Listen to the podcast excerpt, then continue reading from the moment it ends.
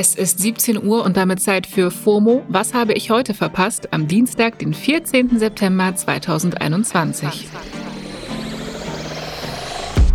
Mein Name ist Jasmin Polat und ihr kennt das, ne? Man hat Pläne, Gott lacht und dann müssen nette KollegInnen die Schicht übernehmen. Danke an Pablo für gestern. Hier bin ich wieder.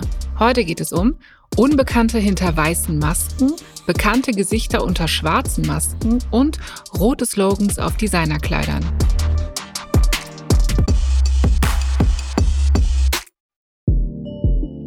Hashtag Hildmann und Hashtag FreeAnonNews.de sind gerade in den Twitter-Trends, weil das Hacker-Kollektiv Anonymous gestern die Website und mehrere Telegram-Kanäle von Attila Hildmann gehackt hat. Und weil Anonymous jetzt auf Twitter gesperrt wurde.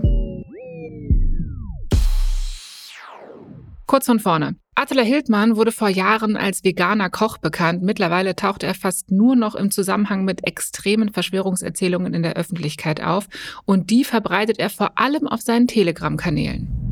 Ja, und Anonymous hat sich dem mal auf ihre Art äh, angenommen.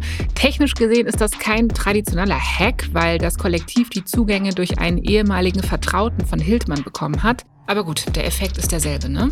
Geht man jetzt zum Beispiel auf die Website von Hildmann, findet man keine Rezepte mehr, sondern ein Video des Hacker-Kollektivs. Dasselbe Video ist wohl auch in den Telegram-Channels zu sehen. So typisch mit der weißen Maske und verzerrter Computerstimme spricht dort einer der HackerInnen in dem Video seine Botschaft aus und begrüßt alle mit den Worten Hallo Deutschland, hallo Attila Hildmann.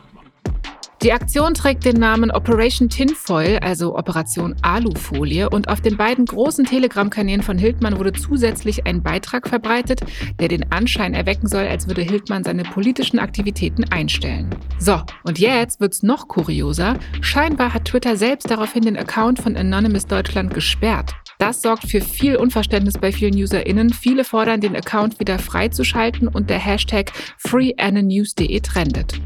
Das Kollektiv selbst scheint von der Sperre erstmal unbeeindruckt und hat auf ihrer Website geschrieben, dass man Anonymous so schnell nicht stumm kriegt. Apropos Anonymous, aber auf VIP-Basis, Kim Kardashian hat bei der Met Gala für Aufsehen gesorgt, weil man nichts von ihr gesehen hat. Okay, nochmal zurück.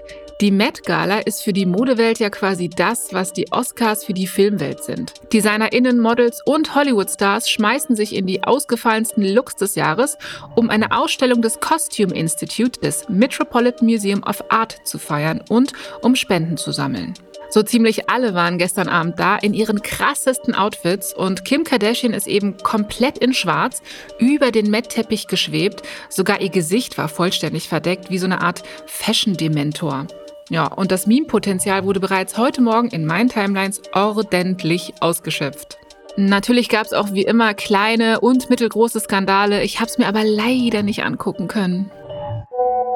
Also Jasmin, ich bin ja gestern extra für dich wach geblieben, um die Met Gala live zu streamen. Es fing so um 12 an und so um halb drei ging es dann richtig los. Äh, ich bin dann allerdings um drei ins Bett gegangen, aber so lange habe ich es ausgehalten.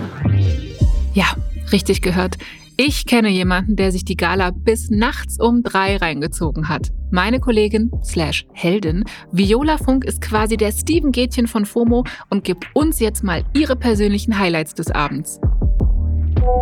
Also eins meiner Highlights war auf jeden Fall Lil Nas X, der äh, die Looks gesurft hat, wie man so schön sagt. Und zwar auch im Plural. Also es gab mehrere Looks und ich würde auch jedem empfehlen, sich nicht nur die Bilder anzugucken, sondern das Video, weil man einfach sehen muss, wie er sich fühlt und wie er sich in seinen Outfits bewegt. Das war auf jeden Fall mein Highlight. Und was war noch so? Ansonsten natürlich die ganzen offensichtlichen, also Kendall Jenner, Billie Eilish, Timothy Chalamet, Rihanna und ASAP, klar, Iman, Olivia Rodrigo sah toll aus, die zum ersten Mal da war.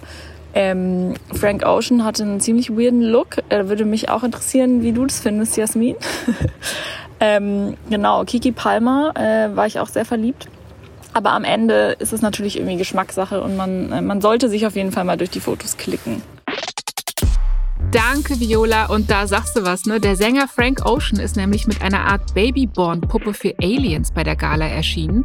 Die grüne Puppe hat Grills und Galactic-Print getragen und Frank Ocean lächelt die Puppe auf Fotos so an, als wäre es irgendwie sein geliebtes Kind. Ich sag mal, auffällig. Noch eine, die auf der Met Gala aufgefallen ist, war Alexandria Ocasio-Cortez, auch AOC genannt. Die Politikerin der Demokratischen Partei hat nämlich bei ihrem ersten Met-Auftritt ever ein weißes Kleid im Meerjungfrauenstil getragen, auf dem in großer roter Schrift steht Tax the Rich, also besteuert die Reichen. AOC bezeichnet sich selbst als demokratische Sozialistin und gilt als Liebling der Linken in den USA. Ja, und jetzt steht sie auf einem der teuersten Events mit den reichsten Menschen in einem Designerkleid mit antikapitalistischem Slogan. Hm. Diese Ironie ist dem Internet natürlich auch nicht entgangen. Es gab viele kritische Kommentare wie den hier von der New York Times Journalistin Vanessa Friedman. Die hat getwittert, AOC, die auf der 35.000 Dollar pro Ticket Met Gala erscheint, in einem Brother Valleys Kleid, das besteuert die Reichen plärrt. Das ist eine komplizierte Angelegenheit. Ja, stimmt schon. Andererseits, so eine Message in einem Raum voll mit Superreichen zu bringen, das ist doch auch erstmal eine Ansage. Oder? Naja, das war's für heute mit meiner Ansage bei FOMO. Wir hören uns morgen wieder hier auf Spotify. FOMO ist eine Produktion von Spotify Studios in Zusammenarbeit mit ACB Stories.